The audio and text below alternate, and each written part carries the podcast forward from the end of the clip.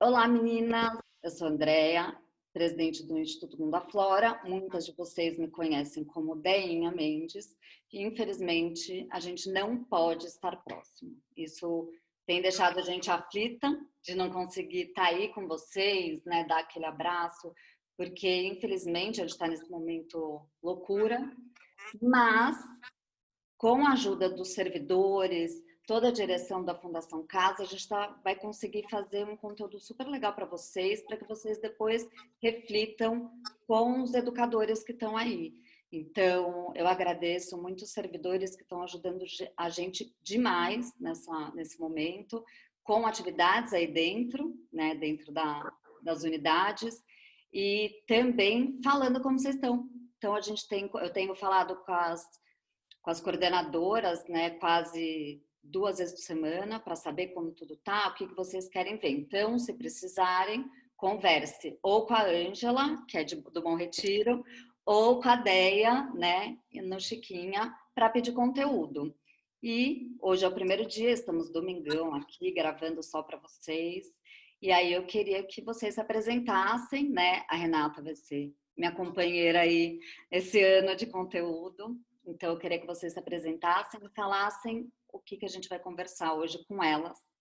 É, e aí eu vou até deixar vocês maiores aqui para elas verem na, na gravação. E eu vou entrar de pitaco, gente, mas eu vou ficar prestando atenção porque eu gosto muito do trabalho dos dois. E é isso. Vem, chega mais, Déia. É um prazer estar aqui com o Mundo Aflora, que é um instituto delicioso, maravilhoso, que troca, que ouve, que conversa com meninas é, que estão refletindo né, sobre a vida. Estamos agora todos na mesma, todo mundo é, em casa refletindo e pensando na vida. Eu me chamo Renata, é, já estive em duas unidades da Fundação Casa. Presencialmente é mais gostoso, né? É mais legal a gente poder dar um abraço, um beijo, se olhar ali olho no olho, mas sintam-se abraçadas, beijadas, acolhidas, porque assim eu me sinto também de ter o privilégio aqui de poder conversar com vocês. É, eu sou uma mulher de 44 anos, eu atuo no jornalismo já há muitos anos, já faz um tempão, significa que a idade já está avançada, não é mesmo? E eu lidei muito com várias notícias de tudo quanto é tipo, mas já há quase 15 anos eu trabalho muito com saúde. E saúde tem a ver com o nosso estado de espírito, com a coragem que nos faz seguir adiante. E eu tenho um programa no rádio e a gente vai ter bastante tempo para falar sobre ele aqui, mas eu acho que a minha função mais importante é ser mãe da Bruna, é uma mulher maravilhosa que tem 28 anos, que eu tive adolescente, fui uma mãe é, adolescente, foi bem barra pesada, meu primeiro namorado, não vivo com o pai da Bruna, o pai da Bruna nunca esteve com a Bruna. Então, perrenguinho aí, algumas de vocês talvez é, tenham, né, já tenham ouvido essa história, de repente vivido, mas a gente segue, né? A gente segue e com amor, com afeto e acreditando na gente, acho que fica tudo mais fácil. É, deixa eu apresentar, porque a estrela aqui hoje é esse cara. Vamos dar uma canja para os homens, né, que eles estão precisando? É, é o meu companheiro, meu marido, por isso que a gente está aqui sem máscara, né? Vivemos na mesma casa juntos. Eu sei que vocês têm que ficar de máscara, é chato, mas precisa, né? Por uma questão de saúde. Então eu vou deixar aqui a palavra com ele. E aí, pessoal, tudo bem? Eu sou Iberê Dias, sou juiz de Direito, trabalho no Tribunal de Justiça de São Paulo, sou juiz da Vara da Infância e da Juventude, trabalho com direito de crianças e adolescentes. É muito legal a gente ter a chance de conversar, ainda que por meio virtual, é mais legal quando a gente pode estar ao vivo ali, trocando ideias, olhando no olho e tal, mas ainda que por meios virtuais, é legal que a gente tenha a chance de conversar, mesmo nesses tempos de quarentena, todo mundo fechadinho e tal mas poder trocar ideias é sempre muito bom, muito legal. Um prazer estar aqui. Muito obrigado pelo convite. É sempre pô, muito interessante e riquíssimo poder trocar experiências sobre isso tudo. Olha, eu preciso dizer, confessar aqui, que eu acho que eu me apaixonei pelo Iberê porque ele me contava as histórias todas das crianças e dos adolescentes eh, das casas de acolhimento, com as quais ele sempre conviveu bastante. Foi por isso? Foi por isso. Foi pelo shape, mas isso eu só descobri depois, né? Mas assim, à primeira vista, sabe, ideia? Eu queria, eu queria entender. Ele me contava algumas coisas de adoção. Aí eu ficava assim, não, mas é assim que funciona? Não, mas tá tudo errado. Isso aí eu fiquei me metendo no poder judiciário. E assim a gente foi, a gente foi se conhecendo, eu entendendo uh, e mergulhando nesse mundo uh, da criança, do adolescente a educação, a cultura, o lazer, o acesso que essas crianças e que esses adolescentes precisam ter, né? E o amor. É... Isso tudo foi, foi realmente me, me levando para esse lado. Hoje eu atuo com meninas, mulheres, eu acho que eu tenho um pouquinho de experiência e gosto demais de trocar, de ouvir, de me sentir útil nesse sentido, de poder é, encorajar essas pessoas, né? Porque para mim também é, é, muito, é muito acolhedor. É, Iberê, fala um pouquinho da sua profissão. Eu acho que as pessoas veem o juiz como um cara estranho, né? Aquela figura de terno e gravata, sentado. Conta um pouco sobre o seu. Ele nem parece juiz, gente. É, eu vou até é. contar quando a gente fez. Eu levei uma colega do Iberê, né, na, na antiga Taipas, né? Hoje as meninas estão no Bom Retiro exatamente uma amiga minha, que é juíza da vara criminal da Barra Funda e trabalha com crimes muito fortes. E eu levei ela para conversar com as jovens e as jovens poderem falar o que elas acham do juiz, né? Na visão dela, qual é a impressão que você tem do ju de um juiz? E uma das meninas, foi a primeira que falou, ele é o diabo. Foi essa a primeira. Então, assim, eu acho que é tão bom mostrar que não, não é isso. Somos pessoas, né? E o porquê que você está naquela na posição, né? Contar um pouco da tua história, que é muito importante. Claro. É, bom, eu sou de direito, trabalho há 20 anos quase, a gente vai fazer 20 anos em setembro com isso. É, e agora estou numa vara da infância e da juventude, trabalho com isso, né, com direitos de crianças e adolescentes, com ECA, com essa legislação toda. Né?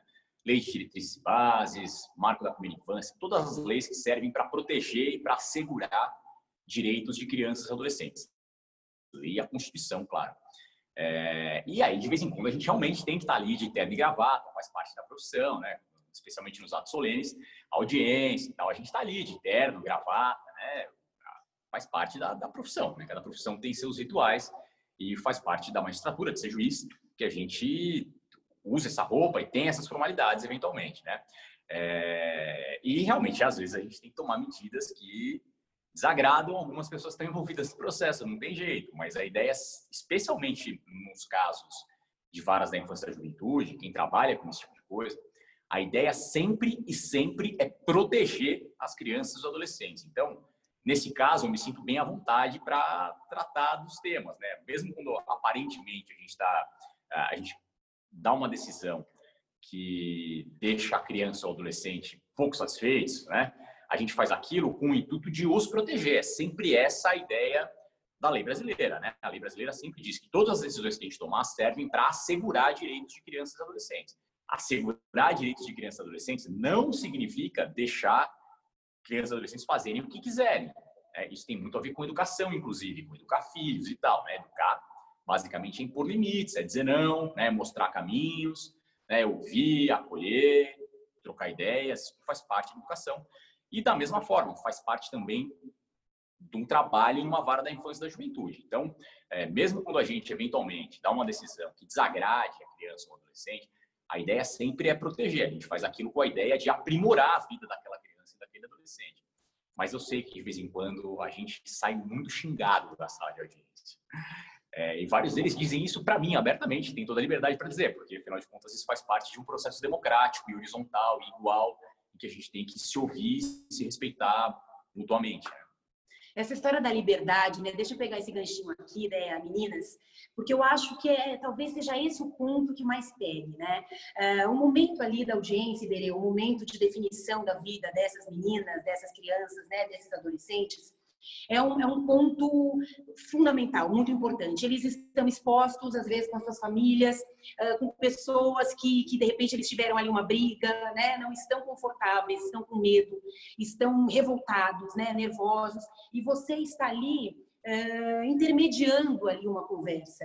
É, o, o, que, o que eu acho que é mais importante dizer é que eles não só podem, como devem falar, eles têm que ser ouvidos, né? Eu acho, fala um pouquinho sobre isso. Claro, isso, aliás, legal falar disso aqui. O ECA, é, quando esse vídeo for exibido, o ECA já terá feito 30 anos. O ECA faz 30 anos no dia 13 de julho de 2020. Ele é de 13 de julho de 1990. Então, faz 30 anos que o Estatuto da Criança e do Adolescente entrou em vigor. E a grande marca do Estatuto da Criança e do Adolescente é justamente posicionar crianças e adolescentes como sujeitos de direito.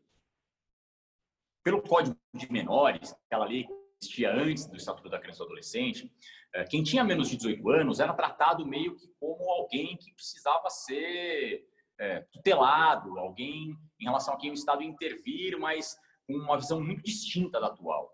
O Estatuto da Criança e do Adolescente veio principalmente para deixar claro que crianças e adolescentes são sujeitos de direito, que têm direitos, que devem ser ouvidos nos processos de que fazem parte, né, e que a opinião deles precisa ser considerada, claro, sempre levando em conta a, a posição que eles estão, o papel que eles têm, a idade que eles tenham, a maturidade psíquica que eles tenham desenvolvido até então. Isso tudo é importante de se considerar quando a gente está conversando com alguém que ainda está em formação. E essa é outra marca, né? São sujeitos ainda em formação. A gente precisa considerar isso. A gente precisa considerar as fragilidades todas, as dificuldades todas, os momentos de dúvida, as inseguranças. Analisar esses aspectos todos faz parte de saber lidar de forma mais integral com a personalidade, com o desenvolvimento da personalidade de crianças e adolescentes e logo com a forma como a gente vai decidir para ver qual é o melhor caminho para assegurar que os direitos de crianças e adolescentes sejam efetivamente observados. Nisso tudo, é, é, essencial que a gente ouça efetivamente os adolescentes, que eles tenham voz, que eles tenham vez, que eles tenham o direito de expressar opiniões, que eles tenham o direito de dizer o que eles estão achando, de participar das construções que vão interferir na vida deles também. Até porque né, a, o adolescente, ele. Todo mundo erra, gente. E essa idade, né, que o cometer o erro é o aprender. Então, é, escutar o porquê, o que, que aconteceu com esse adolescente para ele estar naquele momento ali, eu acho que é fundamental, e não perguntar o que ele fez, né? E eu acho que o ECA trouxe essa escuta, né, que antes não existia. Eu acho que qual que é a principal mudança, assim, principais é, tipo diretrizes e leis que vieram que realmente fazem essa distinção, né, desse momento do adolescente que erra, que é, tá ali aprendendo, né, aprendendo a viver, que é isso que o adolescente está fazendo, né. É, bom, como eu disse, a principal distinção é justamente postar crianças e adolescentes como pessoas que, que são sujeitos de direito, eles precisam ser enxergados como pessoas que têm direitos a ser assegurados. É, antigamente, antes do ECA, a lei tratava quem tinha menos de 18 anos, colocava quem tinha menos de 18 anos basicamente em duas situações. Havia crianças e adolescentes que estavam em situações regulares e crianças e adolescentes em situações irregulares. E é claro, você dividir o grupo de crianças e adolescentes em dois é uma divisão muito grossa, né? Uma divisão muito é, mal feita no sentido de que não atende às peculiaridades de cada um, né? E o ECA, uma das grandes diretrizes do ECA é essa, é diferenciar as situações de crianças e de adolescentes. Hoje não existe só o adolescente que está em situação regular e o adolescente que está em situação irregular. Existe uma, é, uma gama de possibilidades para a gente tratar esses adolescentes e uma gama de consequências que são é, aplicadas, que podem ser aplicadas para cada hipótese, para cada situação. Né? Para o adolescente que está fora da escola, para o adolescente que comete um ato infracional, para o adolescente que precisa de um determinado tratamento de saúde, para o adolescente que precisa de um olhar particular com relação ao desenvolvimento psiquiátrico, né, psíquico e psiquiátrico que ele tenha, como a gente vai fazer para viabilizar que o crescimento, o desenvolvimento desse adolescente se dê da forma mais completa e resguardada possível, para que ele seja um adulto é, consciente, um adulto com postura cidadã, um adulto que efetivamente tenha vez na sociedade, né, que, que esteja integrado à sociedade, que tenha possibilidades, que tenha direito de sonhar, né? Isso é bem importante, a gente fala muito disso, né? Dependendo da situação é, a que as crianças, os adolescentes estão expostos, eu acho que esse é o grande, a coisa mais cruel que você pode fazer. É, eles têm sufocado o direito de sonhar. Né? A gente não permite que adolescentes, que crianças e adolescentes, especialmente crianças e adolescentes das classes mais baixas, que vivem nas periferias das grandes cidades ou nas, nas, nas cidades eh, rurais, estão, infelizmente, segregados da sociedade, não, estão devidamente integrados, como seria ideal, 30 anos depois de já Eu acho que a grande crueldade que se faz nisso é sufocar os sonhos, né? O adolescente, isso a gente ouve muito e é doído demais ouvir isso.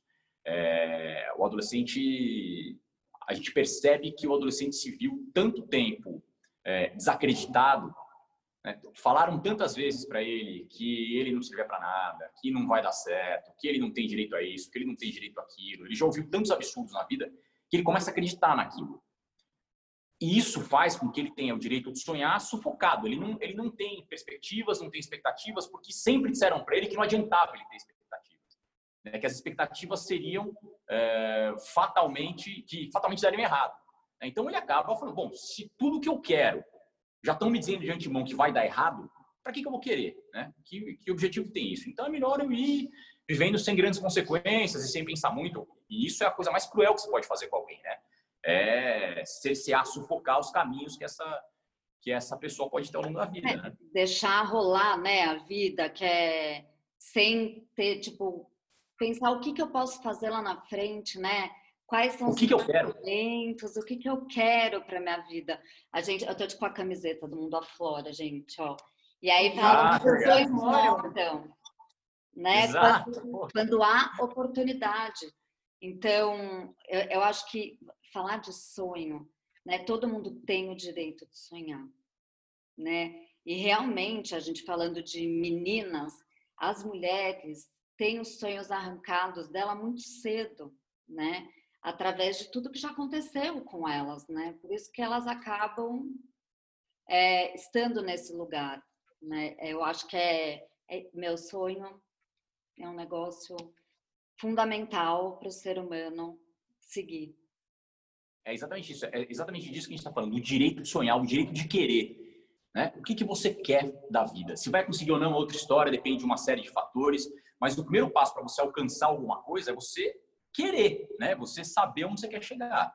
Né? Não ficar à deriva, deixando a vida te levar, né? Quando, ah, vamos ver o que acontece, o que acontecer tá bom, né? A gente é, é importante que a gente desenvolva isso é, nas crianças e nos adolescentes, né? desenvolva a, o pensamento de o que querem ser da vida, o que eles querem para a vida deles. Eles têm direito de querer. Esse é o grande lance, né? Tem direito de querer.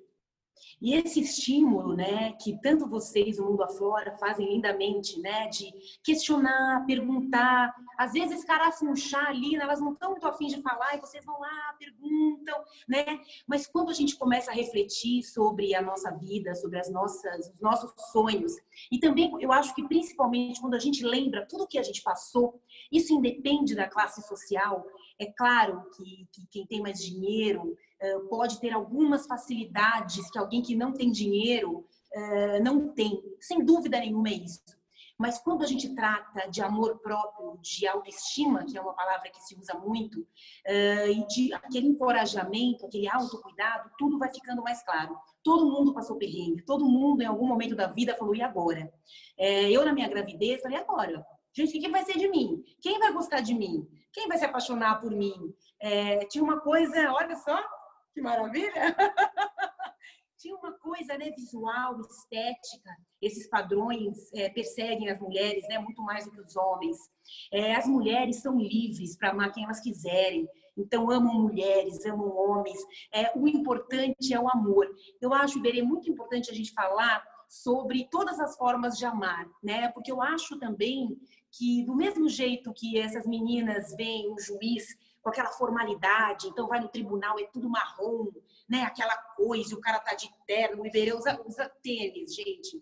Tênis, aí as é, pessoas imitam ele. É, é, tênis, as é. pessoas pedem para as meninas, eu conheço umas figuraças que falaram, vamos, por favor, doutor, levante. E imita você, né? Sentam, sentam ali na cadeira do Iberê. e aí ficam dando ordem, porque é o seguinte, ele tá com esse linguajar aqui formal ainda. Mas vocês não sabem que é a língua desse cara. Ele fala umas gírias que eu falo, não, desculpa, não tô entendendo o que você tá falando. Até porque eu acho que vale essa coisa do... seguir, né? Tipo, o por que, que o Iberê tem esse linguajar mais fácil e adolescente até, né? Vale contar um pouco. É, mas acho que faz muito parte do contato que eu tenho, né? É, é assim, é, tem, tem bastante uma questão de credibilidade também, assim, né? É, naturalmente é, e infelizmente a gente vive num país absurdamente desigual, é, classista, estratificado, é, machista, racista, patriarcal. Estratificado, por favor, traduz. Eu vou, eu vou traduz. eu vou traduzindo aos poucos. É um país que trata é, mulheres pior do que trata homens. É um país que trata pessoas gays, lésbicas, bissexuais, travestis é, de forma diferente do que trata pessoas que não pertencem a essa categoria. É, é uma forma, é um país que trata pessoas pretas e pessoas pardas de forma diferente da que trata pessoas brancas.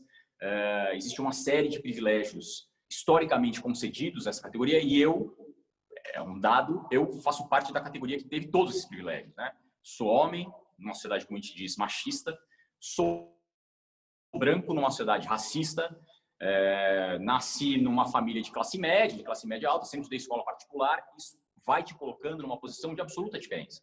É, então, é, é, muito natural que quando eu vá conversar com um adolescente ou com uma adolescente é, que, que tenha tido uma vida muito diferente da minha, de novo, por conta da brutalidade da desigualdade social que tem no país, o Brasil é o sétimo país mais desigual do mundo.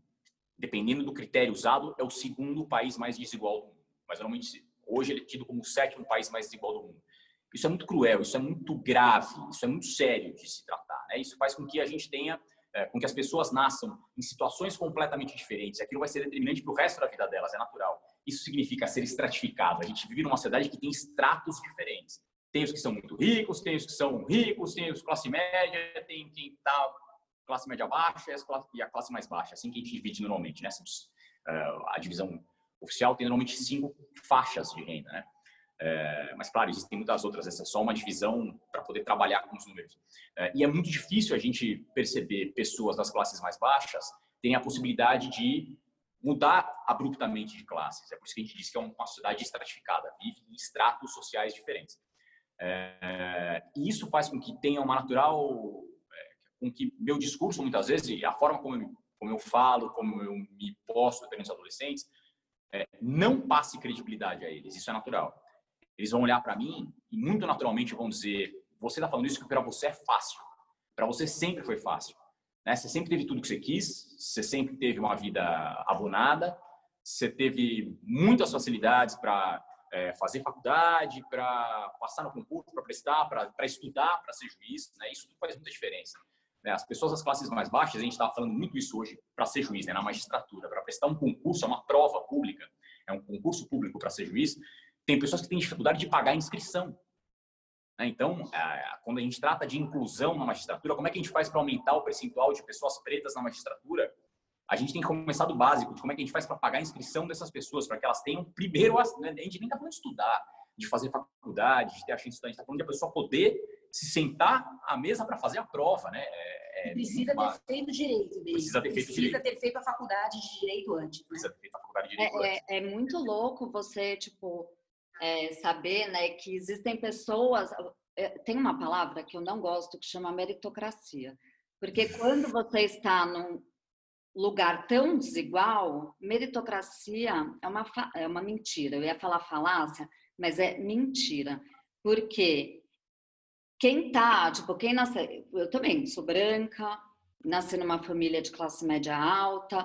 É, a mulher dá um passinho atrás do que o homem branco, né, e de classe média, mas eu saí tipo 10 mil passos antes de qualquer pessoa, então não tem como falar, ai, é merecimento teu, pelo seu esforço, o que, que você fez. Não, não é. É isso. Não. Claro. É a desigualdade, né? Que é claro. um absurdo. Entender o privilégio é muito importante para a gente fazer tudo mudar, né? Tem... Claro. É, basta, basta a gente pensar no que é uma mulher trans, preta, periférica, é, em relação a um homem branco, cis, hétero, de classe alta. Né? É, essas pessoas vão ter oportunidades na vida completamente distintas. A partir do momento em que elas fecham a porta da casa delas, elas são olhadas de forma completamente diferente na sociedade. E isso é péssimo, e é isso que a gente tem que mudar. Eu dizia isso para falar que, é, vocês estão falando das gírias e tal. Quando eu converso com um adolescente, com que eu tenho, é, com os adolescentes é, com que eu lido na parte da infância e tal, é natural que eles olhem para mim e desconfiem do meu discurso. E digam, você, você tá me dizendo isso porque você não sabe o que é ser o que eu sou. Quem é você, né, para dizer isso? Claro, e ele tem toda a razão quando ele diz isso. Por mais que eu faça um exercício de empatia, por mais que eu tente me colocar no lugar dele, eu nunca vou saber, saber mesmo, de verdade, o que é estar na posição dele, o que é ter nascido com essas condições todas que eu mencionei. E eles têm razão quando eles desconfiam do meu discurso. Então, aos poucos, a gente também vai aprendendo a criar mecanismos de tentar nos aproximar, né? de tentar diminuir essas diferenças todas e de tentar é, mostrar que, por mais que a vida tenha nos feito cruelmente diferentes, é, a gente tem, a gente pode trocar ideias no mesmo patamar, num plano horizontal, em pé de igualdade, né? independentemente de uh, da condição que eu tenho e da condição que ele tem. A gente está ali tratando das coisas de forma absolutamente é, democrática igual, né? horizontal. Cada um tem seu papel. Né? É, então, isso é natural. Mas a gente está ali tratando das coisas de forma absolutamente igual. E saber, de alguma forma, dialogar com os adolescentes faz parte disso tudo também, né? Faz parte de, de se aproximar e de demonstrar abertura à forma como você conversa com os adolescentes. É natural que eu converse com um adolescente é, quando eu trabalho na vara da infância de uma forma e que eu converse com uma senhora de 70 anos que eu conheço por uma outra razão com outro linguajar. É natural que a gente saiba a moldar a nossa linguagem ao lugar que a gente está e a ocasião e tudo, né? Eu acho que ele tocou numa palavra, ideia muito importante, que é a história da confiança, né? Uh, essas meninas, elas já passaram tantos perrengues, é difícil confiar nas pessoas, né? Porque às vezes, até dentro de casa, fica difícil, né? A convivência não é legal, brigaram, fica difícil confiar, fica difícil dividir algum segredo, e elas vão se fechando, se fechando, né? E acham eh, na verdade, no fim das contas, que todo mundo está ali para julgar, que todo mundo está ali para apontar. Então, agora namora mulher, ai, olha, tá grávida, tem 15 anos, olha, roubou, olha, não sei o quê, olha. Assim, pessoas para apontarem os dedos para gente, sejamos nós de qualquer classe social ou com qualquer história, tem aos montes. Porque o pessoal cuida da vida dos outros, porque a própria vida é uma merda, né? É, então, ela é mais fácil cuidar da vida dos outros. Iberê, essa, essa confiança né, que vai sendo adquirida também com o passar do tempo, é uma conquista, né? Iberê me conta, é, eu acabo sabendo das, das, conversas com adolescentes e tal, e muitos foram é, compartilhando as coisas com você de forma é, devagarzinho, né? Porque não, não é de repente olham para você e falam, ah, você é legal ele é legal, mas as pessoas não sabem, né? É, então, eu acho que é importante daí a gente falar da história da confiança. Precisa confiar, não pode achar que ninguém, ninguém é confiável, porque fica tudo ali dentro da gente é muito duro, né? É muito é. difícil. E assim, é, a gente tem, tem os trabalhos com trauma, né? Especificamente para meninas, jovens, adolescentes que estão em situação de, é, em conflito, né, com a lei. E a gente fala que quem te decepciona, quem faz mal a você, por isso essa quebra de confiança, não conseguir confiar em ninguém, é quem diz eu te amo. Então é muito difícil mesmo para as meninas, é, para as meninas que a gente conhece, criar essa confiança. Por isso mesmo que a primeira coisa que a gente faz é estar dentro das unidades, né? Porque para mostrar que eu sou parte da rede de suporte.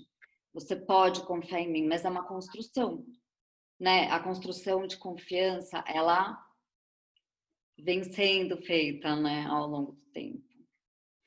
Claro, isso, isso vale em qualquer relação interpessoal, né? Isso vale em relação de, é, das, das, relações que a gente tem com os nossos chefes, com maridos e esposas, com filhas e filhos, com pessoas da família, é uma relação de construção de confiança. Né? E a gente tem que ir diariamente moldando isso, né? mostrando, dando razão para que a gente seja crível, para que as pessoas confiem na gente, né? para que as pessoas acreditem no que a gente está falando. Né? É, isso é isso é realmente uma relação de longo prazo. E elas estão amparadas pela lei nisso, Iberê? Claro, sim, estão paradas pela lei nisso, sem dúvida nenhuma. É, uma coisa que eu acho importante, a Renata falou é, de como essas, essas meninas são é, observadas né, o tempo inteiro e como. Isso acontece com todo mundo, as pessoas se metem na vida alheia, isso é um padrão. Né? É, eu acho que uma coisa muito importante é a gente também refletir, e quando a gente é adolescente, todo mundo passa por isso, é naturalmente mais difícil, porque, de novo, a gente ainda está em formação, né? a, gente tem, a gente tem mecanismos de defesa que ainda não estão totalmente desenvolvidos, a gente nem sempre consegue refletir como a gente faz depois de velho, né? então a gente responde mais impulsivamente, responde mais na lata, fala mais na hora do que está achando. Né? Com o tempo a gente vai aprendendo a se segurar e o cérebro vai se desenvolvendo para isso também. Mas é muito importante que a gente aprenda que a gente pense nisso, que a gente aprenda a desenvolver isso. É, isso também não acontece só naturalmente, a gente vai pensando, refletindo sobre isso e aprendendo com as posturas que a gente vai tendo na vida. Né? Então é importante que quando a gente é, é, objeto de comentário, de julgamento ou de análise de outras pessoas que ficam criticando o que a gente tenha feito, que a gente é, saiba como responder a isso. Responder não é ser agressivo, não é ser mal criado. Isso normalmente só piora as coisas, né? Responder é saber que a gente tem direitos, ter consciência disso, ter consciência que a gente é, é, cidadão, que a gente tem nossos direitos, que ninguém pode violar nossos direitos, e saber com, com calma, tanto quanto possível, nem sempre é fácil, mas com serenidade e tal, usar isso a nosso favor. Que a gente saiba nos posicionar para saber que a gente tem direitos e que a gente tem que fazer esses direitos serem efetivamente exercidos é, e saber como reagir quando uma coisa dessas negativa nos acontece, quando alguém fala alguma coisa que nos desagrada, quando alguém faz um comentário que nos desagrada, quando alguém prejudica a gente de alguma forma. Né?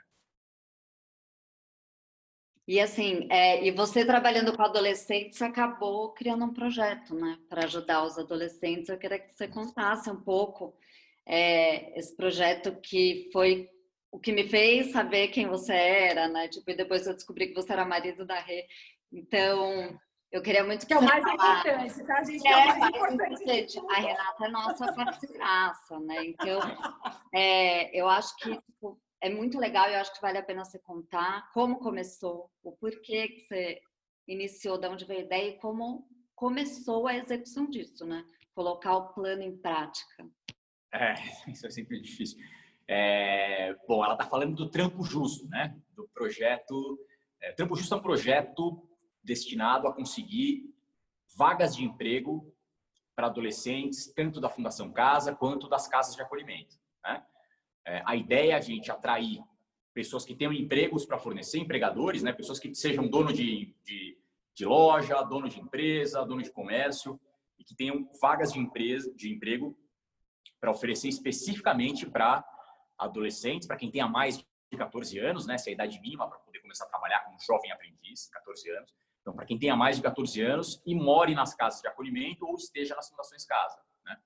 É, a ideia é a gente já inserir esse adolescente ou essa adolescente no mercado de trabalho para que a gente tenha como é, ajudar, como respaldar o adolescente enquanto ele ainda está sob nossos cuidados. Né? Quando ele ainda é adolescente, a gente ainda tem meios de proteger, de respaldar, e de amparar, e de ouvir quando ele não está gostando, de orientar como é melhor fazer para que ele é, entenda o que é ingressar no mercado de trabalho. É uma coisa, uma mudança na vida dele, é uma coisa nova que ele vai carregar para o resto da vida, né? Ele vai trabalhar para o resto da vida até se aposentar. Então, ele vai passar a maior parte da vida dele naquela função. É, é interessante que ele saiba como que, que ele esteja adaptado a isso. Né? E a ideia do trampo justo foi essa, de conseguir vagas de emprego para esses adolescentes para dar uma primeira oportunidade para que eles tenham a chance de ingressar no emprego e adquirir essa experiência, né? Porque ninguém começa sabendo, né? Todo mundo começa errando, aprendendo, inexperiente, né? Isso acontece com todo mundo. É, então, a ideia é que eles tenham a chance de se desenvolver como trabalhadores, pessoas, sujeitos de direito na condição de trabalhadores, é, enquanto eles ainda estão sob nossa proteção, quando a gente ainda tem como os respaldar, né? E aí, quando eles, quando as pessoas aparecem para ceder as vagas de emprego, a gente verifica qual o lugar mais próximo, né? Onde estão as casas de acolhimento, as nossas casas é, mais próximas que a gente tenha para para fazer esse trabalho. É, e aí eles começam a trabalhar como, normalmente como jovens aprendizes e a gente vai ajudando no que é possível, né? E nessas eles vão se desenvolvendo como, como é, trabalhadores, né? Como aprendizes. Depois a ideia é que sejam contratados nas empresas e fiquem efetivados nas empresas para sempre. Iberê, por que trampo justo? É, a gente sabe que é difícil uh, as pessoas periféricas, né, as pessoas pobres e pretas, a gente já falou um pouco sobre isso aqui, conseguirem emprego, né? As meninas que estão passando agora, que estão revendo as suas condições com as leis e tal, estão cumprindo essas medidas socioeducativas, mais ainda, né? Tem muito preconceito, tem, puxa vida, mas já passou por isso, já cometeu uma infração, e agora, como é que eu confio tal? Por que trampo? Por que justo? Tem um porquê aí e fala do convidado especialíssimo que faz parte desse, né, desse projeto junto com você. Bom, trampo porque é a linguagem que normalmente os adolescentes ainda usam para isso, né? Até meio antigo, né? Mas ainda se fala, né? Vou trampar, tal. É, então tem a ver com essa com essa faixa etária e justo porque existem diversas formas de trabalho, né? Existem várias formas de trabalho que estão fora da lei, mas são formas de trabalho, né? Especialmente o tráfico de drogas. Infelizmente, isso é uma grande realidade. É, e, e, independentemente de a gente discutir se droga deveria ser lícita ou não, se o ponto não é esse, a gente pode fazer esse debate depois. O fato é que hoje não é lícito, né? Então, cada vez que um adolescente é, ingressa no tráfico de drogas, ele está todo dia correndo o risco de não voltar mais para casa. Né? Aliás, isso é uma reflexão para as meninas que estão assistindo e para quem conhece essa realidade. Quantas pessoas elas conhecem que começou no tráfico de drogas e qual é o destino que elas tiveram na vida. Né? É, quantas, quantas pessoas elas conhecem que estão no tráfico de drogas há 10 anos? Eles duram tanto tempo assim? Né? Quando duram é minoria.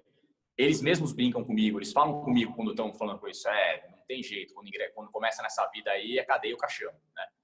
E infelizmente essa é uma realidade, é uma realidade bruta, dura, socialmente falando, mas é uma realidade. Então, cada vez que a gente deixa de respaldar os adolescentes de forma adequada, uma pessoa de forma adequada, é natural que ela se sinta atraída pelo tráfico de drogas. Isso é natural. Dá dinheiro, dá status, dá aceitação social, que quando a gente tem 14, 15, 16 anos é tudo que a gente quer. Quando a gente tem 40 também, mas com 15, 16 é tudo que a gente quer, né? Mais ainda, né? A gente quer se afirmar, saber que alguém confia na gente e tal. E a verdade é que o tráfico de drogas propicia tudo isso. É, então, a ideia de associar o justo ao nome do projeto é mostrar que existem mesmo diversas formas de trabalho e que a gente está propondo é que esse seja uma forma de trabalho lícito, respaldado pela lei, protegido, garantido. E esse é o verdadeiro trabalho que vai dar é, sequência à vida dessa pessoa.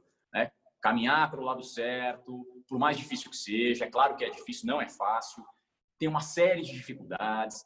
Tem muito dia que a gente acorda e fala, hoje não é possível, hoje não, não dá, tá chato, mas tem que ir, é, isso faz parte da vida.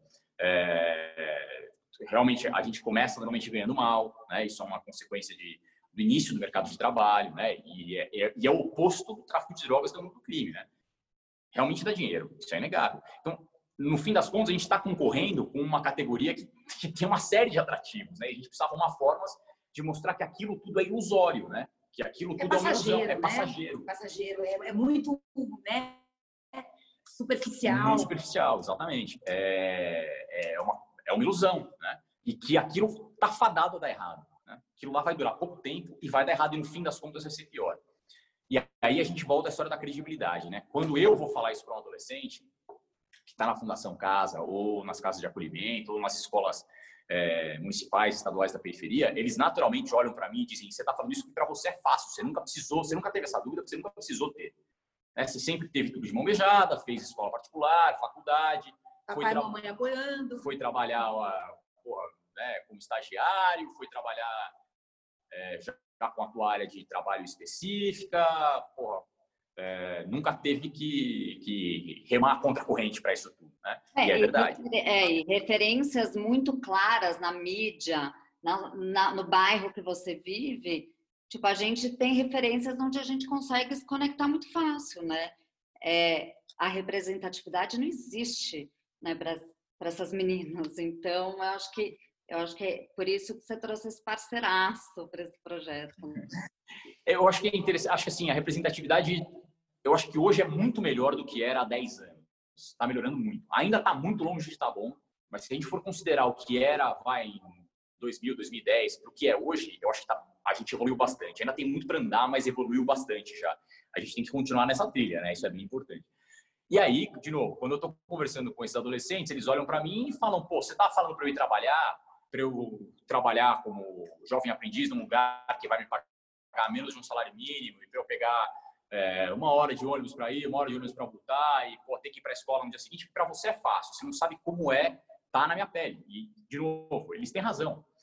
Então, a forma que eu, eu falei, como é que eu vou fazer para é, fazer com que esse discurso seja crível?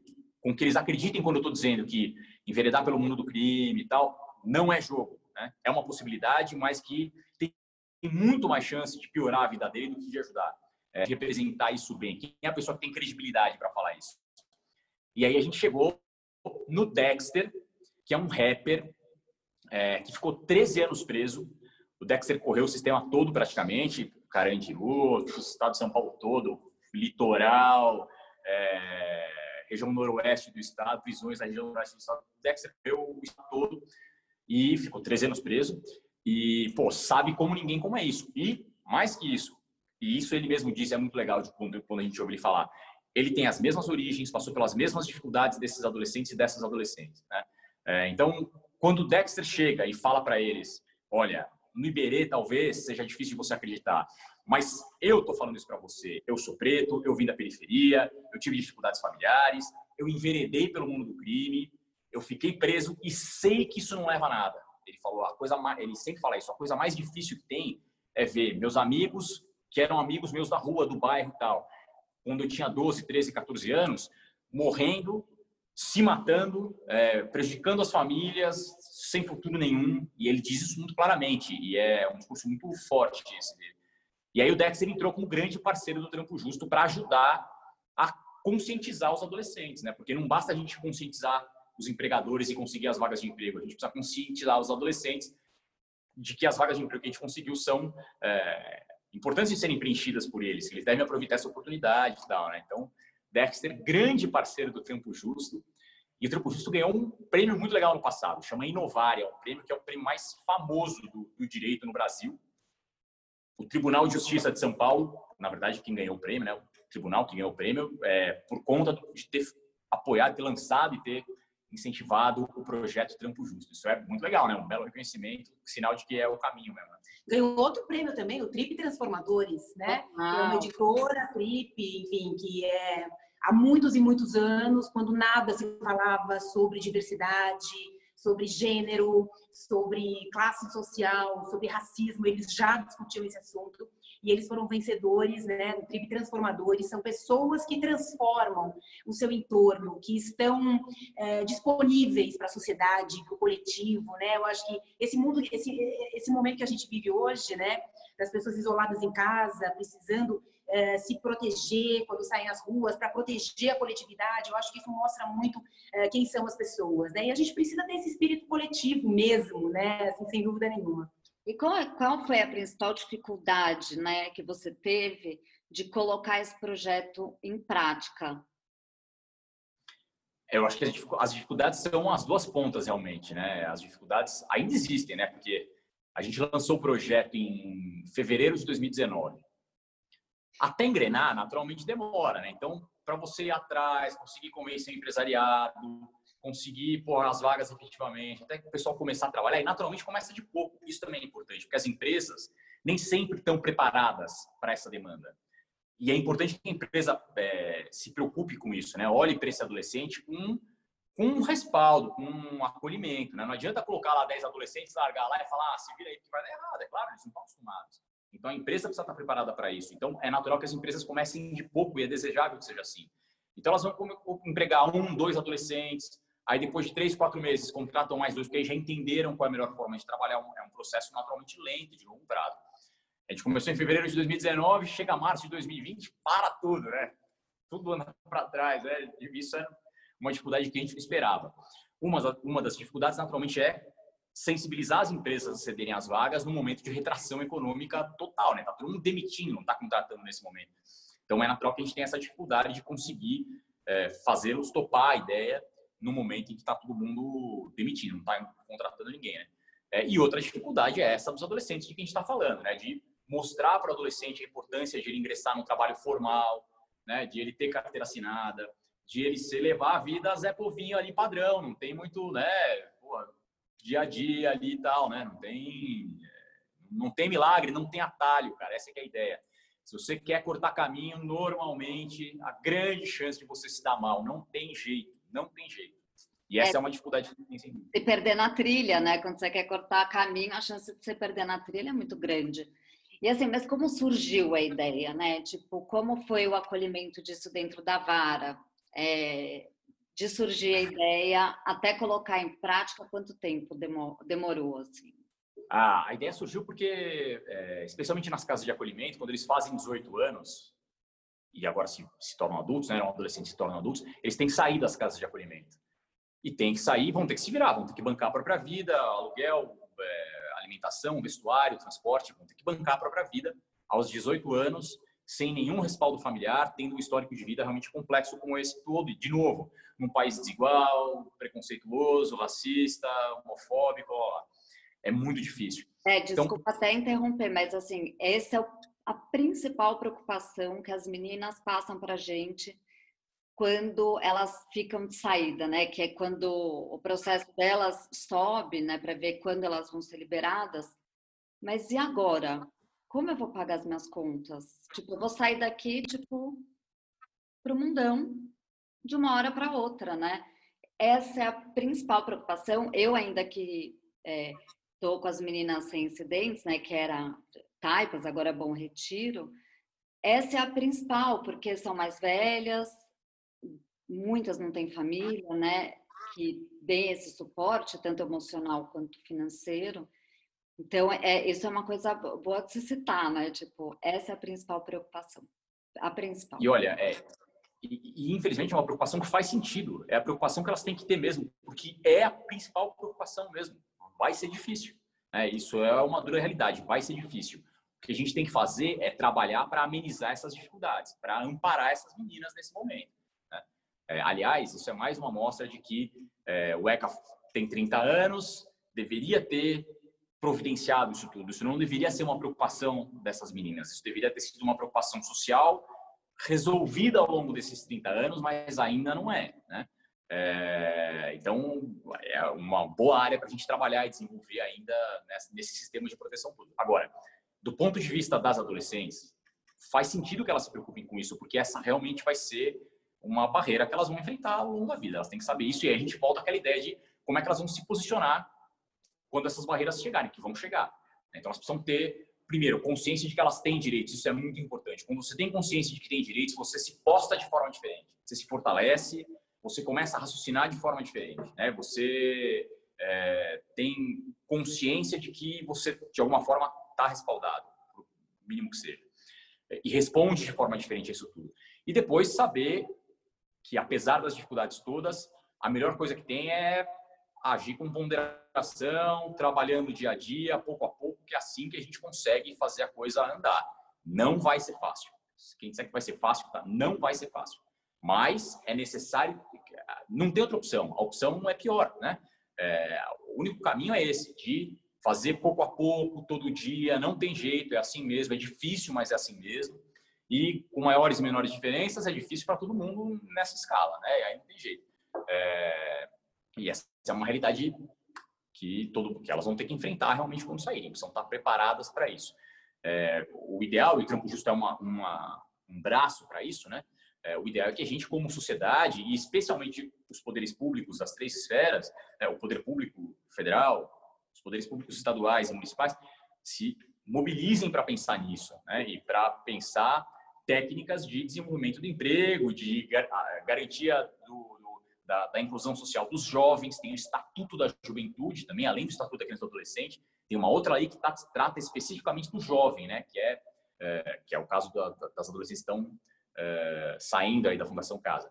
Então, tem uma série de leis que respaldam isso tudo. Agora, a gente também precisa saber como fazer para colocar isso tudo em prática. Não adianta estar só no papel. Né? A gente precisa colocar as leis efetivamente em prática. O Trampo Justo tem como finalidade também tirar isso tudo do papel, né? É um trabalho lento e de longo prazo, naturalmente, né? mas alguma hora a gente tem que começar. Quanto antes começa, antes chega lá, né? Esse é o negócio. E quanto tempo, tipo, de fazer, de pensar no projeto, ah. até colocar então, ele... O projeto, então, tá, eu estava falando realmente, né? Me perdi. Estava falando do apoimento. Né? Quando eles fazem 18 anos, eles saem e aí, trabalham enquanto eles ainda estão com a gente. É, o tempo de, de, planejamento do projeto foi de mais ou menos oito, nove meses. Uma gestação, né, curiosamente. É, foi mais ou menos isso para a gente conseguir levantar os números, pensar os caminhos, conversar com pessoas diferentes para ver se a gente estava errando em algum ponto, se tinha alguma coisa para melhorar antes de botar na rua, antes de lançar para valer, né? Depois que você lança, é, é, o ideal é lançar e não ter que fazer grandes ajustes depois, né? Natural que tenha algum ajuste para fazer. Mas quanto mais a gente chegar maduro no momento do lançamento do projeto, mais resultado ele vai ter, né? Então, entre começar e entre ter a ideia e lançar, foram mais ou menos oito, nove meses para a gente conseguir fazer os levantamentos todos que precisava e fazer a articulação necessária. É, até porque os eu ajustes vão é. acontecer, né? Ai, desculpa, Rê. É que eu acho que assim, os ajustes vão acontecer porque quando você está na rua ali na, nas coisas acontecendo, escutando os adolescentes, é, escutando as empresas, eu acho que é aí que faz são os ajustes que, né, vivendo e aprendendo, faz parte, e os projetos também são assim. Claro, claro. Eu acho que a boa notícia é que vai se formando uma rede, né? Como para tudo. Então, você conversa com um empresário, um pequeno, um grande, um médio, um gigante, uh, e aí aquela pessoa entende. Nossa, realmente, né? Faz 18 anos, tem que ir embora sozinho, pagar as próprias contas. Ai, meu Deus, que, como assim? Como assim? E aí, esse cara que tem, que tem a possibilidade de empregar alguém, ele se sensibiliza e ele emprega uma pessoa. E ele comenta na, na, na festa que ele vai, sei lá onde, agora ninguém está indo em festa, não deveria, pelo menos, mas aí ele comenta. E aí eh, você vai também educando, você vai criando uh, mecanismos para que isso fique mais claro. Então a gente participa de um comitê, porque eu vou me enfiando em tudo, eu vou me enfiando, porque como tem uma, uma comunicação aí, e eu sou da área da comunicação, é, é, a gente faz parte de um comitê e a gente vê representantes de empresas multinacionais é, explicando que o processo de seleção não é mais igual. Não é mais assim, ah, eu vou pegar quem estudou, quem viajou, quem fala mil línguas, quem não sei o quê, não sei o quê. Não, eles, eles estão entendendo que as empresas precisam da representatividade do seu consumidor e tem muita gente na periferia que é quem consome. Então, é isso, é, eu acho muito importante para as meninas, porque você se dar bem não é você ser a Anitta. A Anitta, claro, se deu bem, mas ralou muito. A menina veio pobre, ralou, se fez, estudou, estudou, trabalha, feito um cão. E, né? e é isso. Não tem facilidade, não teve facilidade para ela. A referência, eu acho o máximo, mas não pode ser só ela. Você tem pessoas fazendo coisas sem serem famosas, né? sem terem esse glamour, mas fazendo coisas importantes em área de tecnologia, em área social, em área cultural.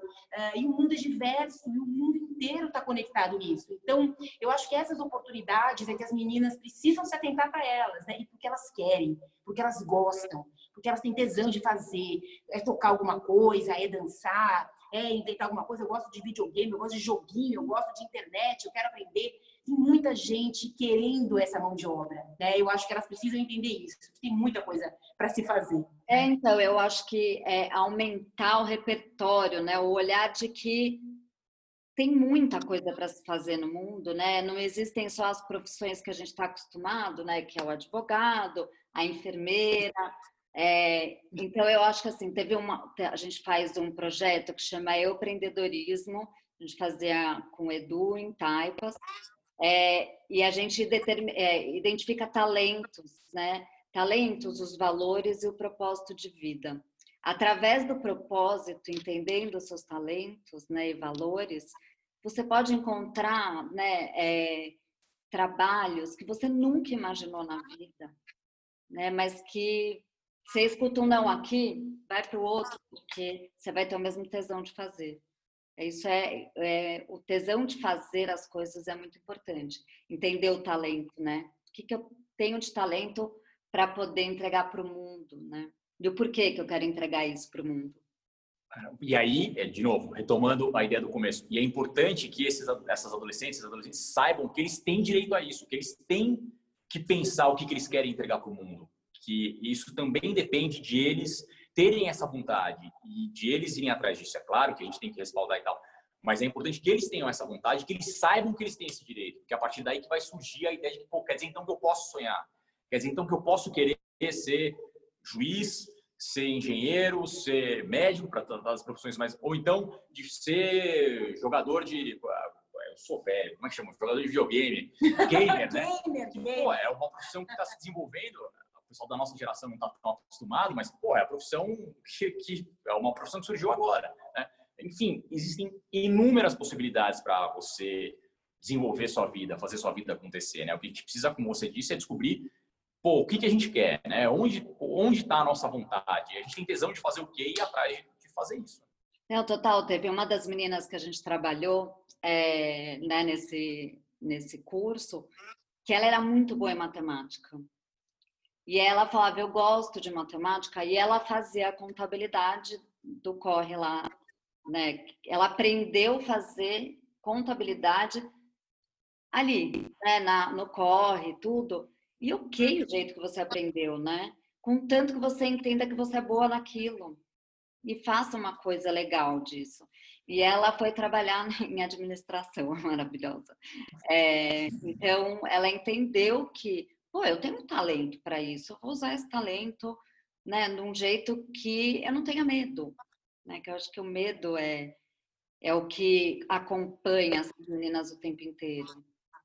Claro, eu falo uma coisa que me dói muito quando eu tô conversando com, com, com a molecada, de assim, 16, 17 anos, que está tá, assim, né, prestes a, a ter que pensar que rumo vai tomar, que, que profissão quer seguir e tal. Uma coisa que me dói muito é quando eles dizem, eu queria ser tal coisa, mas se não der, que é uma coisa que a gente, a gente nunca passou por isso. A gente nunca considerou a possibilidade de, mas se não der, porque para a gente não teve isso, e é, e é, razoável que eles pensem nisso. Porque é muito mais difícil, realmente, como a gente está falando, numa sociedade com todas essas péssimas características que a gente tem, que haja mais dificuldades para adolescentes pretos vindos da periferia, que eventualmente têm passagens pela Fundação Casa Natural, que é as dificuldades. Mas cada vez que eles dizem, eu queria ser engenheiro, outro dia eu ouvi de um, de um, de um moleque muito legal que desenha muito bem. Eu queria ser arquiteto. Da Fundação Casa. Da Fundação Casa eu quero ser arquiteto. Mas se não der, aquilo para mim já pega, porque tem que dar, pô, né? Tem que dar. Ele não tem que ter esse raciocínio de mais se não der. Vai dar, pode ser difícil, a gente tem que estar tá lá para amparar, ele vai ter que estudar, pode não ser de primeira, ele vai ouvir muito não, mas ele tem que pensar que se é isso que ele quer, tem que dar, né? É, a gente não tem que, aí, aí a gente volta à ideia do sonho, a gente não tem que ceder nossos sonhos, falar, ah, eu queria ser arquiteto, mas, pô, eu sei que não. Pô, não tem isso. A gente tem que ter consciência de que a gente tem direito a ser arquiteto, a ser engenheiro, a ser médico, a ser artista, a ser gamer, a ser, pô, sei lá, desenhista, o que quer que seja, né? Músico. Músico. É, ser, ser o protagonista do seu sonho, né? Isso. Exatamente. É, não deixar que o sonho decidido, é, e decidido pelo outro, né? É, é, você tem que ter, tipo, jogar para si a responsabilidade de fazer o sonho acontecer, né? Claro, e é importante que eles levem isso a sério, é, que, que pensem nisso, assim. É, não tem se não der. Pode ser difícil na primeira, pode encaixar de primeira, mas você tem que, que sonhar sonhar, sonhar alto.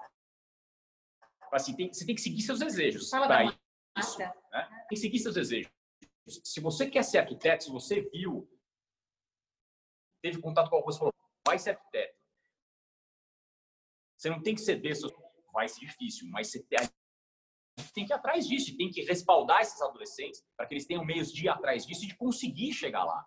Né? De novo, não vai ser fácil, não vai ser nem sempre de primeira, mas a gente tem que é, acalentar nesses adolescentes, manter nesses adolescentes viva essa possibilidade. Eu acho que isso é fundamental para a gente se desenvolver como sociedade. A gente segue sufocando os sonhos. A Renata está falando da, da Marta, jogadora de futebol. Né? Marta, pô, melhor jogadora do mundo. Seis vezes. 539 mil vezes. É, pô, de longe, disparado, a melhor jogadora da história do Brasil. E, e ela cresceu no sertão de Alagoas, salvo engano. É uma família muito humilde e tal. E quando ela, quando ela é brasileira, veio a mãe dela, ela falou: Filha, não sonha muito, porque eu não tenho possibilidade. E isso é muito cruel, né? Isso, isso dói muito fundo, né? Porque a gente sabe que isso é uma realidade, que, que que essas dificuldades efetivamente existem. Mas cabe a nós, a gente que, pô, que teve muito mais facilidades, que conseguiu é, papéis de protagonismo social e tal, respaldar isso, fazer com que essas pessoas tenham o direito de sonhar sim, né? ainda que eventualmente até então não tenham tido possibilidades. As possibilidades também vão ser surgidas a partir do momento que a gente, como sociedade, conseguir se desenvolver e respaldar esses adolescentes todos. Né? Sonhem. É, que sonhem mesmo, né? Tipo, e sonhar pequeno e sonhar grande dá o mesmo trabalho, né? é tipo, total, é, é sonhar, é imaginar, é se ver naquele lugar, né? Que eu acho que é muito importante. Mas você não tem só esse projeto com adolescentes, né?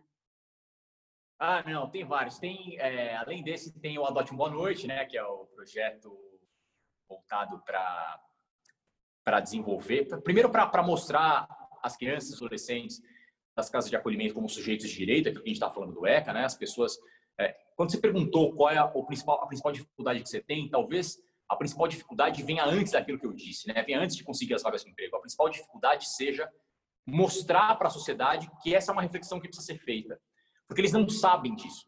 Ninguém para para pensar nisso, porque é uma realidade muito distante, infelizmente. Né? Então, ninguém para para pensar nas dificuldades de uma criança de um adolescente da Fundação Casa, nas dificuldades de uma criança de um adolescente das casas de acolhimento. Podem ter ouvido falar, mas normalmente as notícias chegam meio tortas, eles não têm muito a ideia de como é, na verdade, o cotidiano daquelas crianças, daqueles adolescentes. Né? Então, é, voltando atrás, eu acho que a primeira dificuldade é colocar esse ponto para reflexão social. Eu acho que esse é o primeiro grande trabalho, assim, essa é a primeira grande conquista.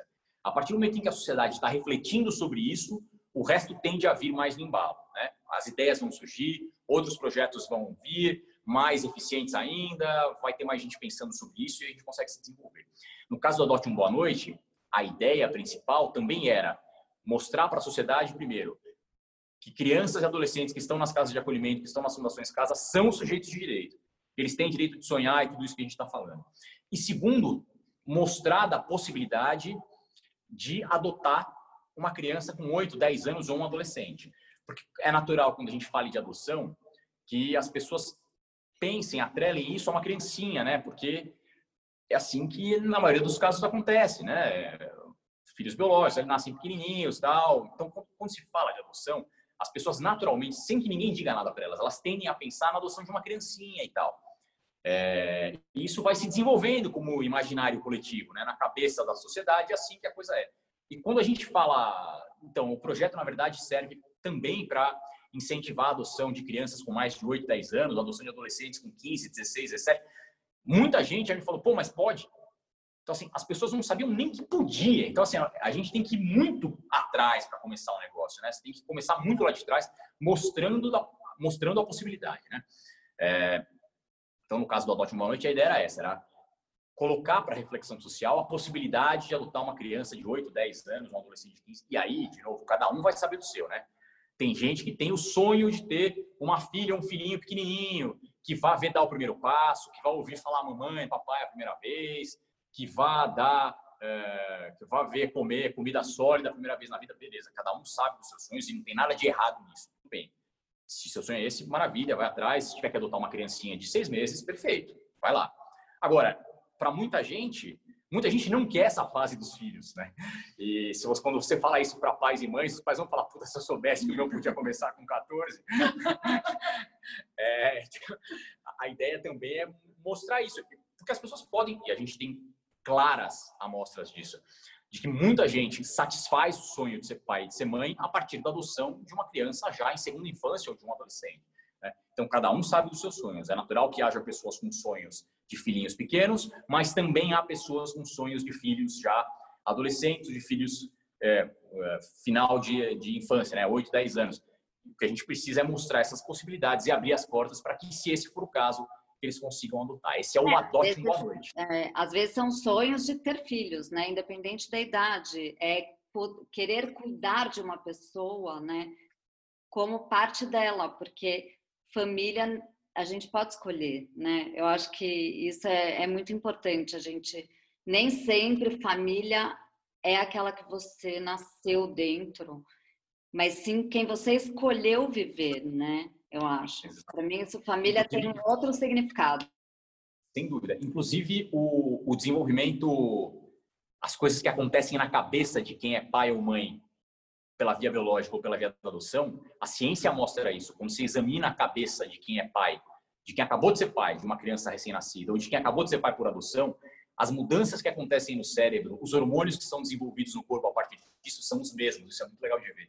Significa que paternidade e maternidade não têm relação necessária com a via biológica. Né? É, é perfeitamente possível que a paternagem e a maternagem se desenvolvam a partir da adoção e tal. Só ciência mostra. E quais mais?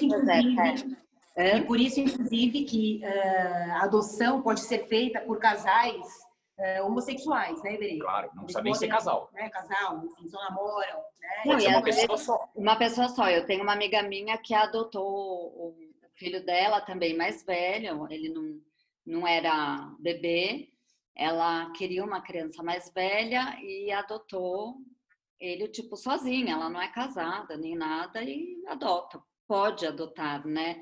Você Pode, só tem que querer isso e ir atrás, né?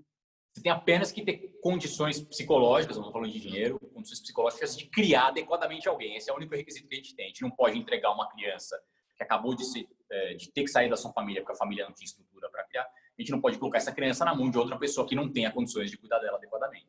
Condições, de novo, psicológicas, não financeiras. A gente está falando de dinheiro, a gente está falando de ferramentas para criar um cidadão adequadamente, consciente de seus direitos, que saiba se posicionar é, em forma integrada na sociedade, que saiba ajudar os outros, que saiba atuar numa sociedade colaborativa.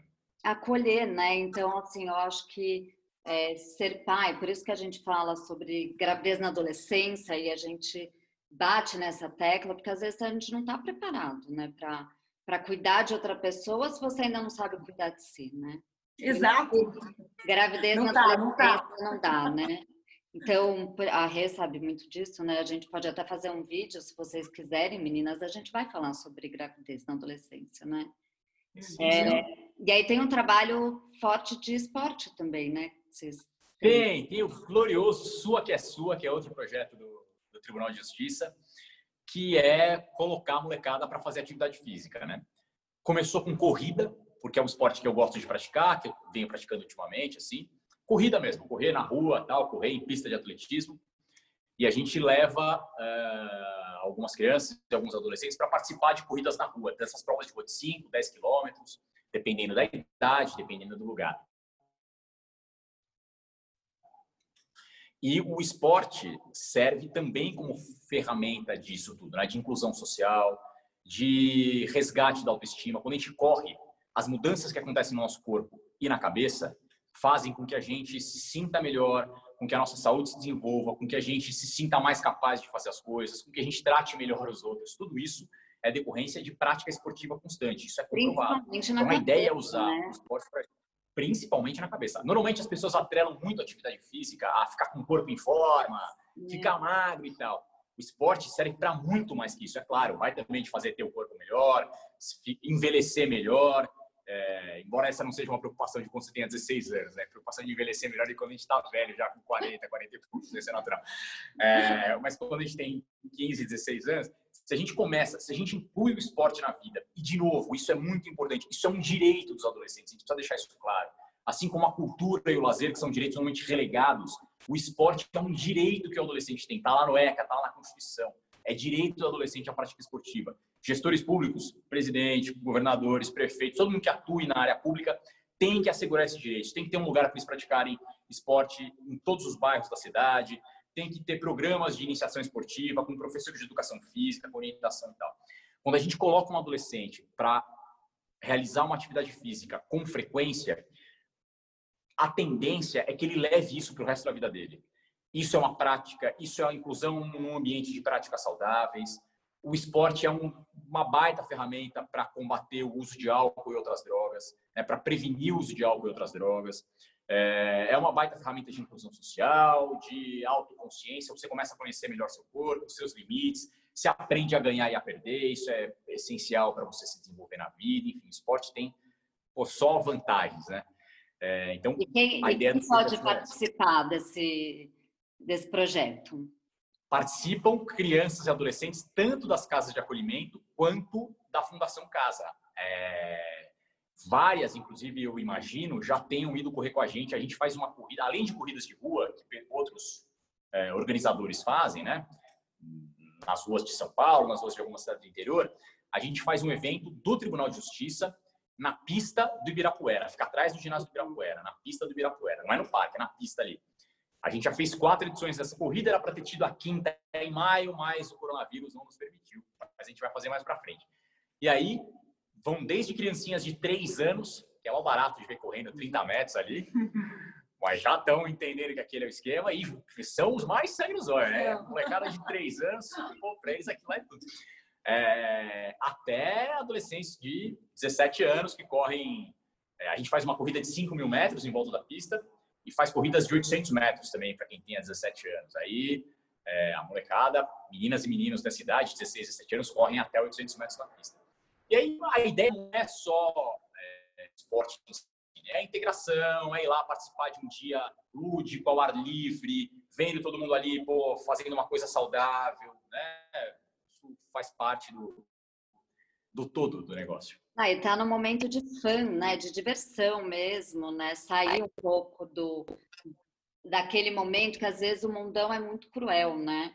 E muito cruel. sair um pouco desse mundão e ir para o mundinho, que é o seu, né? Que é o seu mundão interno. E, e ganhar forças para voltar para o externo, né? É isso aí. E assim, eu sei que a gente está num momento muito difícil, né? De pandemia, tudo, isolamento.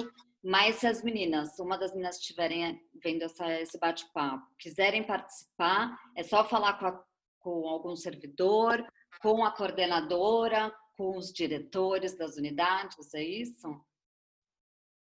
Sim, exatamente. Quando a gente faz os eventos, a gente convida as fundações casa, as casas de acolhimento, as fundações casa de São Paulo e das cidades da Grande São Paulo.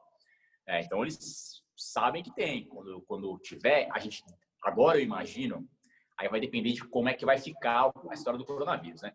Mas agora eu acho que só em 2021 a gente vai conseguir fazer, para fazer com segurança e tal.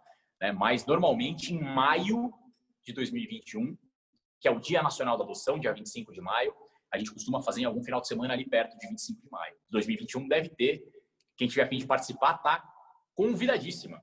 É isso aí, tipo, acho que conversar, né, se tiver dentro da, das, das unidades da casa, conversar com a coordenadora pedagógica, um servidor é, ou diretor, e se já tiver no mundão, e quiser participar, pode falar com o Mundo Aflora, né? Entrar em contato com a gente, que a gente super coloca em contato, porque o que a gente mais quer são parceiros que querem mudar as realidades que hoje a gente tem, né?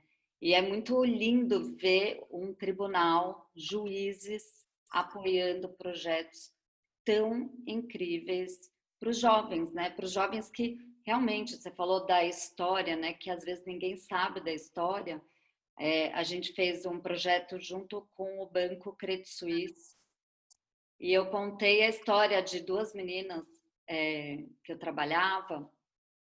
Ai, pera, acho que caiu. Ah, voltou. É, mas assim, é, contei para o presidente do banco e o presidente do conselho do banco. E eles não tinham ideia que existia esta realidade de meninas dentro do sistema socioeducativo. Eles não sabiam o que era o sistema socioeducativo. Então, por isso que a gente tem que falar mais, contar mais histórias e trazer, né, tipo, quem está no, com o adolescente no dia a dia, né, que é o teu caso, trazer para mudar essa realidade mesmo, né? Porque isso, esse discurso faz parte desse gritando, abismo. né? É isso aí, só a gente gritando e contando o que está acontecendo, né? O que está acontecendo com é, os adolescentes na infância para que eles tá, terem essa realidade naquele momento, né? Isso é muito, muito, muito foda. Desculpa, falei palavra. que delícia. Mas é. é, é muito. Eu não tenho outra palavra, acho que, para falar, assim, por mais que a gente não saiba nunca, né, o que, que, que, que se passa ali, né, mas a gente sabendo que a gente pode ajudar, eu acho que Isso já é maravilhoso. E assim, Iberê, se as meninas quiserem te mandar perguntas, elas podem mandar perguntas e a gente faz um vídeo só. Iberê responde? Iberê responde, Iberê responde. Vai ter um, um quadro lá na Fundação Casa, lá dentro para os Iberê souber, ele responde. Tem um monte de coisa que me perguntam que eu não sei. Às vezes eu pensava, puta, nunca tinha pensado nisso, não sei responder. Iberê responde, a lei. Iberê responde, Iberê responde. Ele vai adorar, ele vai adorar. Vai ser demais. E passar para as coordenadoras pedagógicas que estão fazendo esse projeto de conteúdo com a gente, também sugestões, tipo, o que, que falta para a gente no mundão, né? Que, meninas, o que, que faltam aí no mundão que talvez o Iberê possa ajudar, né? Pensar em outros projetos, porque tem tantos e nem Sem contamos dúvida. todos, né? E alguma coisa voltada especificamente para as meninas, né? A gente não fez nada nisso ainda. Total, não, e assim, agora, tipo, é, é o início dessa parceria só para meninas, né? Pensando algumas coisas. Exato. São necessidades muito específicas. As mulheres têm necessidades muito específicas, como se olhar no espelho, né? Às vezes, tipo, se vê, a mulher Sim. tem essa parte da, da... Independente de como você se veste, qual gênero você se identifica, mas o se olhar, né? Se entender, se ver é muito importante. Eu acho que a gente pode pegar sugestões das meninas para pensar num projeto específico, né, do mundo aflora, né, com o tribunal, para a gente pensar em projetos muito para as meninas. E aí os servidores também que devem estar assistindo. Que vontades elas têm. Que... É. E os servidores super podem participar, porque eles dão muita sugestão para a gente. Eles falam muita coisa para a gente. A gente tem uma parceria incrível claro. com a Fundação. Putz, é assim, infelizmente, a gente já está em uma hora e 27, por incrível que E eu prometi para elas que seria uma hora e vinte no máximo, para que elas consigam conversar sobre o que a gente conversou, né, com servidores que vão estar na casa. E eu acho que até vale outros papos, assim, porque eu acho que tem tanta coisa, tanto ensinamento que você teve ao longo da sua carreira, né, é, e você que escolheu ser é, juiz da vara da infância, da adolescência? A gente é, a gente que escolhe para onde vai, né? Ninguém pode mandar a gente para trabalhar no lugar se a gente se a gente não, não, não se inscrever para aquilo, né? Na carreira da magistratura, é, pra, com juízes é assim. Então eu escolhi ir para lá. Né? Eu estava trabalhando numa outra vara e eu escolhi ir especificamente para a vara da infância. Ai, que bom! É. Muito bom, muito bom. Saber que as pessoas escolhem, né? Tipo, cuidar desse adolescente. Porque conversando, né? Tipo, desconstruindo o juiz, a gente vê que o juiz não está ali para punir ninguém. Claro.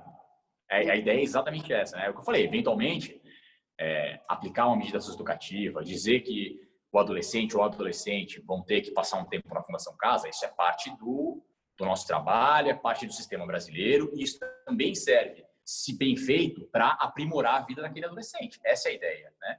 De novo, pode parecer difícil, pode desagradar, eventualmente, isso acontece. Mas quando isso, quando a gente faz isso, a gente faz isso para tentar aprimorar a vida daquele ou daquela adolescente. Aí a última pergunta, gente. Depois eu vou falar até tipo para reflexão, mas é, qual foi teu principal aprendizado com esse trabalho com adolescentes? Putz, tem tantos. É... Eu acho que o principal, o principal aprendizado, eu não queria que fosse uma coisa tão tão dura assim, tão para baixo, mas acho que é verdade. O principal aprendizado é ver esfregado na minha cara diariamente o quanto a gente ainda precisa caminhar como sociedade para que essas crianças, esses adolescentes, todos comecem numa situação menos difícil e menos cruel e menos é, desigual. desassistida, desigual do que tem começado. E isso é uma, isso é uma difícil realidade. Eu acho que esse é um grande aprendizado. Assim. A gente ainda tem muito para remar, para construir, para se aprimorar como, como sociedade. É, e uma outra coisa que é, que é legal de ver é que, assim, de novo, a gente volta às diferenças de origem, né? É, pô, eu fui criado em escola particular e tal, bairro classe média alta de São Paulo e tal. E lembro como era a minha adolescência, apesar de fazer tempo. Converso com adolescentes agora E a gente percebe que não existe diferença. Assim, é, na essência, na essência, é a mesma coisa, não existe diferença. A gente está fazendo a diferença acontecer, o que é péssimo. Né? Naturalmente, não existe diferença.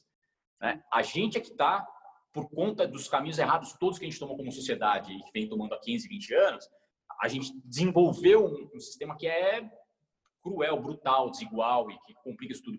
Na essência, as vontades, os comportamentos, os sonhos, as, as angústias. angústias. os ímpetos são os mesmos para todos os adolescentes. Né? Isso, é, isso é legal de ver assim. Significa que a gente está mal, mas tem caminho, entendeu? Isso é bom. Tem, tem caminho, né? Tipo, sempre. Sempre tem o caminho. E é isso, é só a gente não pegar o atalho para não se perder na mata, mas sempre tem um caminho.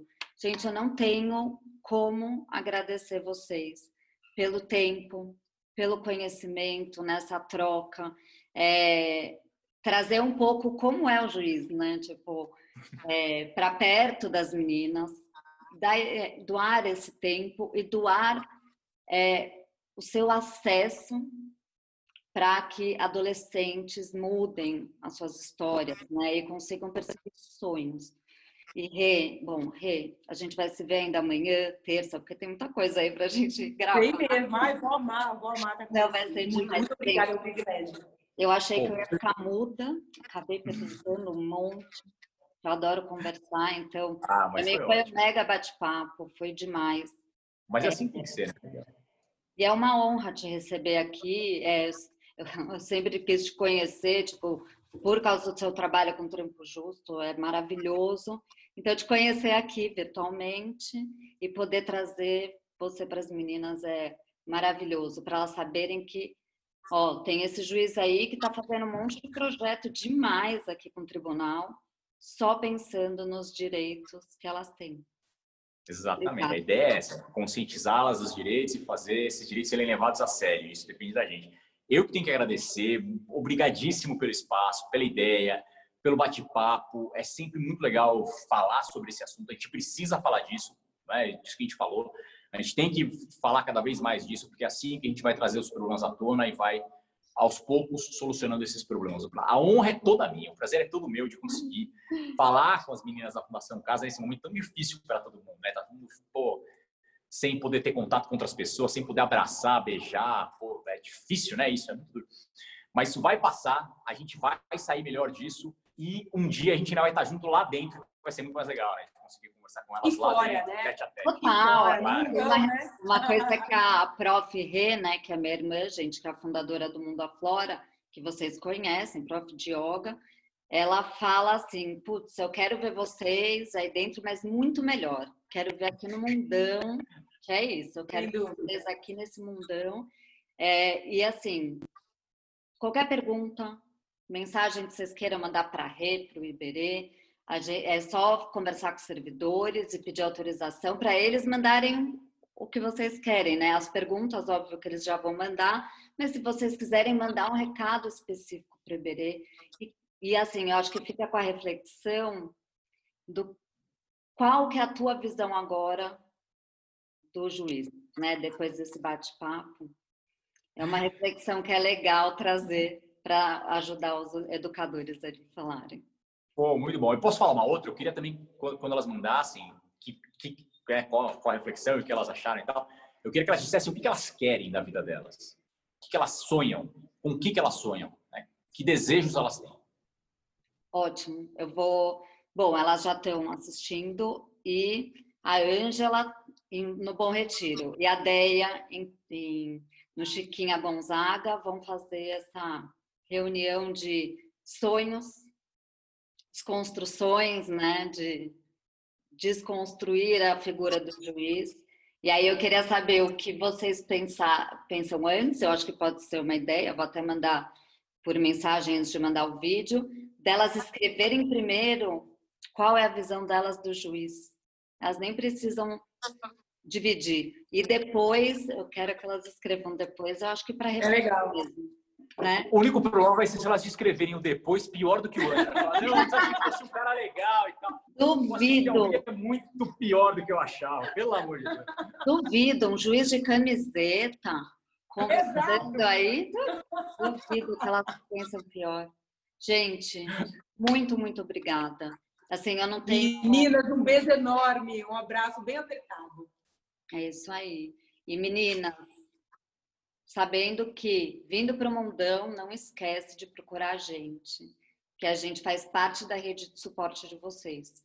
Então, procurem a gente, a gente conecta com o Iberê, conecta com a Rê, né? Temos mentorias, temos parceiros, né? De tem meninas até que foram trabalhar no Google, gente, ainda estão trabalhando no Google. Então, é, temos essa possibilidade junto com o Iberê, a gente vai aumentar ainda mais essa rede, vai ser maravilhoso. Então, não esqueçam de procurar a gente, site, Facebook, Deinha Mendes também, tudo quanto é canto, se precisarem, ou peguem o nosso contato com os servidores que todos eles têm.